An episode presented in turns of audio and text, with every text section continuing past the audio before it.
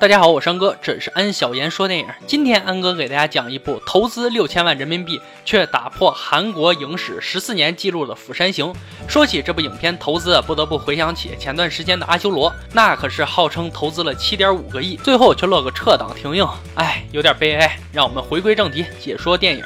故事开始，一个货车司机在接电话时不小心撞死一头鹿，而他并没有处理这头鹿，而是直接开车离开了。离开后不久，突然这头鹿又站了起来，像是得了白内障一样的眼睛，让人看起来就害怕。这是影片开头做的铺垫。画面转到故事男主，男主是一名股票经纪人，由于工作繁忙，与妻子分居，无暇顾及与女儿的单亲爸爸。他把所有精力都投入到工作上，忘记了女儿小美在学校的演出。缺乏爸爸陪伴的小美，甚至歌唱到一半就唱不下去了。最后，男主也感觉到自己对不起孩子，所以答应小美在她过生日的时候把她送到妈妈所在的釜山。于是，他们一大早就上了开往釜山的高铁。各位旅客朋友们，大家好，列车即将出发。好戏刚刚开始，就在火车刚要出发的时候，一个女人躲过乘务员的视线，直接钻进了火车。火车开始行驶起来，偷偷上来的短发妹似乎被什么东西咬了，只见她小腿乌黑，还有一圈黑黑的牙印，有继续蔓延的趋势。下面安哥就给大家介绍列车形形色色的人物：一个瞧不起人的老王，躲在列车卫生间逃票的流浪汉，温柔姐姐和傲娇妹妹的老年姐妹花，长得丑却想得美，要和棒球队对草追求诗和远方的阿珍和对草，带着怀孕妻子小丽去釜山的摔跤大壮。介绍完毕，精彩正式开始。乘务员发现了刚才偷偷上车的短发妹，正躺在过道毫无规则的抽搐着。乘务员看到这样的情况，赶紧拿对讲机喊人来帮忙。可短发妹直接站了起来，直接窜到了乘务员小姐姐脖子上，可劲儿的咬。座上的乘客还挺淡定，看到这样的事儿不慌不忙的。直到乘务员走了三七二十九步之后，咣当倒地，短发妹又扑向了一个棒球运动员。对草看到后直接冲了上去，而倒地的乘务员一个鲤鱼打挺也站了起来。紧接着，整个车厢就变成了丧尸的屠宰现场。因为刚才男主睡觉时，女儿自己去了厕所，发现好久还没回来，他就来到车厢找女儿，却看见丧尸正在屠杀。可以说，这种病毒传染速度非常快，咬完之后很快就变异了。男主看到后十分害怕，扭头抱起了刚好出现的女儿就跑。丧尸像得了失心疯一样在后面狂追，而另一边摔跤男大壮一脸忧郁地看着仓皇而过的人群，直接目睹了丧尸现场直播咬人。他赶紧把老婆护在身后，还上前关心了一下正在狂嗨的丧尸，而丧尸顺势扑向大壮。就在两人缠绵之时，男主抱着女儿视若无睹地冲了过去。最后，大壮和老婆也摆脱了丧尸，但是男主因为害怕丧尸冲到这个车厢，当着大壮的面关上了门。摔跤手大壮看着体型就能一个打俩，幸好旁边有人开门，大壮和怀孕的妻子逃过了更多凶猛的丧尸。就在关上门那一瞬间，大家也发现这些丧尸智力极其低下，只会对能看得见的目标发起攻击，并不会动动脑子打开门。因此，大家就把报纸贴到了玻璃上。这些丧尸才开始消停，可大壮一把抓住男主的脖领子，就要给他个冲天炮。还好大壮老婆是一个明事理的人，劝住了他。之后，男主又接到了妈妈的电话，妈妈给他留下了遗言，让他照顾好小美，然后就变成丧尸了。这证明首尔也遭到了袭击。这时，列车到了一站，车上男主等人看到站台前众多行人被丧尸撕咬的惨状，这一幕简直是人间惨剧啊！整个城市都已沦陷，列车上的人群也开始安静下来。而小美给姐妹花的姐姐让座，可男主却教育她说，这种情况下是危机时候，不让座也是可以的。此时，列车广播前面一站是大田站。列车长接到通知，全体乘客都在那里下车。大田已经部署好军队，男主赶紧和他朋友联系，才得知去大田就要被隔离。他是用股票内部消息来贿赂朋友，才获得了不被隔离的安全路线。下车后，男主带着女儿准备走偏门，而同时也被偷听电话的流浪汉跟着。小美得知后，也要将走安全路线的消息告诉其他人，却被男主阻止。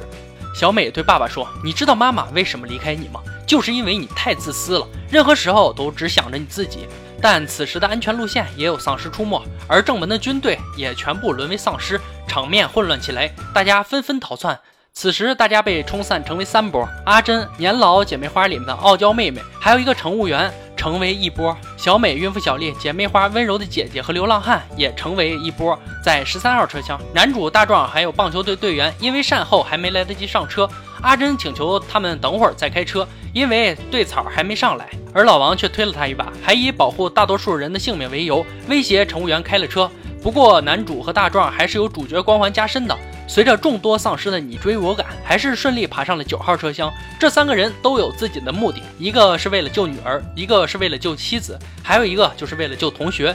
这三人就组成了一个灭神小组，准备孤注一掷，怒闯十三号车厢。这三人利用丧尸眼神不好使和智力低下特点，在列车经过隧道时，偷偷的经过这些车厢。成功解救出了九号车厢的被困者。丧尸可怕，而更可怕的就是人心。就在他们到达安全车厢门外的时候，却被里面惧怕丧尸的乘客拒绝开门。小美此时也被堵住嘴巴，不让他通风报信。就连对草打来电话也被老王一脚踩碎。而大壮也因为一个不小心被丧尸咬到了手。大壮知道自己命不久矣，决定舍身成人，让其余人先走。最后还说出了自己早就想好还没出世孩子的名字，用自己庞大的身躯抵住了丧尸的第一波冲撞。可转瞬间，一大批僵尸奔涌而来，将他撕成碎片。男主几个人最后成功进入了安全车厢，但姐妹花的姐姐却没有继续前进，摇着头，似乎表达着不用管我，我没事的眼神，看着想要冲过来救她的傲娇妹妹安然送死。那种眼神里也深深的包含着对车厢里面的人见死不救的恐惧。可能姐妹花姐姐宁死在丧尸的口下，也不愿意绝望地活在冷漠的人群排斥中。冷漠无情的人和凶狠的丧尸相比，究竟哪个更可怕呢？男主来到车厢，一拳直接将老王打倒，以发泄怒火。如果没有他的阻拦，大壮可能不会死。不得不说，姜还是老的辣，王八还是万年的贱。老王煽风点火，宣传男主等人被感染，让吃瓜群众将他们强行控制住，然后阴狠地看着他们被隔离。现在这种情况是，群众们在车厢中间，前面是男主一伙人，后面是疯狂的丧尸。而此时镜头转向傲娇的妹妹，目睹了众人的丑恶嘴脸和姐姐的惨死，感觉到了一阵悲伤和痛彻心扉的失望。她默默地站了起来，无所顾忌地打开了后面的车厢。疯狂的丧尸瞬间涌入车厢，成为了人间地狱。最该死的老王和跟班的乘务员躲进了洗手间，听着外面撕咬声，躲过了一劫。火车继续行驶，可因为铁路障碍，只好停留在东大邱站。列车长也打算在这里换车，继续去釜山。男主一伙人平安下车，而老王却将跟班乘务员推出厕所，借着这个空档跳下了列车。由于列车的冲撞，阿珍不慎被咬。对草看到逐渐变异的阿珍，悲伤痛哭，也想对阿珍说出那句“其实我也很喜欢你”。但早已没机会。对草没有丢下阿珍，而是紧紧地抱着她。当阿珍变异后，疯狂地咬住了对草的脖子。列车长这边也终于找到了一辆老式火车。他看到老王之后，赶紧下车去救他。再一次故技重施的老王，将列车长推向紧追不舍的丧尸，这让老王又得了一命。而男主小美和孕妇小丽也终于在最后一刻爬上了火车。而此时，一大批僵尸在后面狂追不舍，显然一副头可断血可流，我们就是不撒手的姿态。最后，男主疯狂的用佛山无影脚将紧握火车的丧尸踹散。可此时，马上就要变异成为丧尸的老王走了出来。老王恳求着他们不要放弃自己。男主提醒了老王，他已经被感染了。老王这才发现自己马上变异，哀嚎地扑向了男主。可经过一番搏斗，老王虽然被推下了火车，但男主也被感染。他把孕妇小丽和女儿小美安排妥当以后，悲哀地走向了车尾。想起小美刚出生时，他抱着小美开心的画面，微笑悄然浮现在他的脸上。然后走到车尾，身体缓缓前倾，趁着还没有彻底失去人性，跌落下了火车。而背后传来小美撕心裂肺的哭喊声。最后，小美和孕妇小丽终于到达了釜山。守卫釜山的士兵害怕两人是感染者，准备将他们射杀的时候，小美唱起了在学校给爸爸唱的那首歌。那首男主已经没有机会听完小美唱完的歌。由此，士兵也判断他们是正常人，赶紧上前营救。而小美唱的那首歌的内容就是离别时刻就在眼前。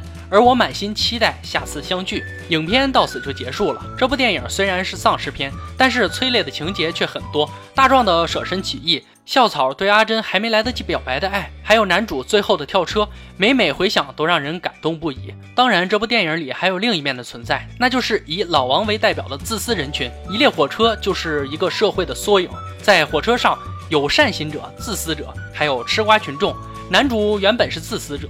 自私到妻子离他而去，为了工作没时间陪女儿，而经过大壮和对草等人的影响，从开始不给大壮开门，也不让自己陷入危难之中，到后来的大田站，为了堵住丧尸追赶，他可以留到最后帮助大壮等人堵住门口；而老王则是彻头彻尾无药可救的自私派，为了保全自己，他可以牺牲全世界为他陪葬。他为了自己想要的不择手段，更加会运用群众心理煽风点火。安哥认为，像这种人，也许他平安的回到了家。如果面对丧尸的追赶，也会毫不犹豫的把母亲推向丧尸群。大壮和对草是这个社会的善行代表。面对危机，总能路见不平，拔刀相助。电影中也有很多看到丧尸咬人，但只有他们两个主动上前询问，而绝大部分的人则是中间派墙头草，风往哪里吹，这些人就往哪里跑，自私懦弱，丝毫没有主见。更可怕的是，这些人不承认有这些缺点，他们脑海里似乎有着不成文的规则，只要对自己有利，牺牲掉别人也是可以的。而面对别人的牺牲，也只能随大溜，表现出我也没办法，敷衍了事。平时的时候默不作声，关键的时候缩头缩脑的为自己的利益摇旗呐喊。而傲娇妹妹打开门放丧尸群进来，更是表达了自己对自私者和潜在自私者中间派的愤恨。因为这些毫无立场的自私者，才让那些真正自私者活到最后。据说《釜山行》的原始版，老王才是活到最后的唯一幸存者。当然，真实性、准确性不得而知。可大家转头想想，我们现实世界，理性的思考，能活下去的可能还真的是老王，牺牲众人狠毒的活下去，还是毫无愧疚的死去？如果是你，你会选择哪个呢？当然还有列车上电视中政府哄骗群众那段，呵呵呵，不说了，大家都应该懂的。不得不说，《釜山行》确实拍出了亚洲特色的丧尸电影，而以低成本高票房的形式，让我们眼前一亮。回想起我们国内电影投资动不动就上亿，票房却极为惨淡。有点可悲啊！我山哥，这里是安小言说电影，喜欢记得点赞、转发、评论。今天就说到这儿吧，我们下期再见。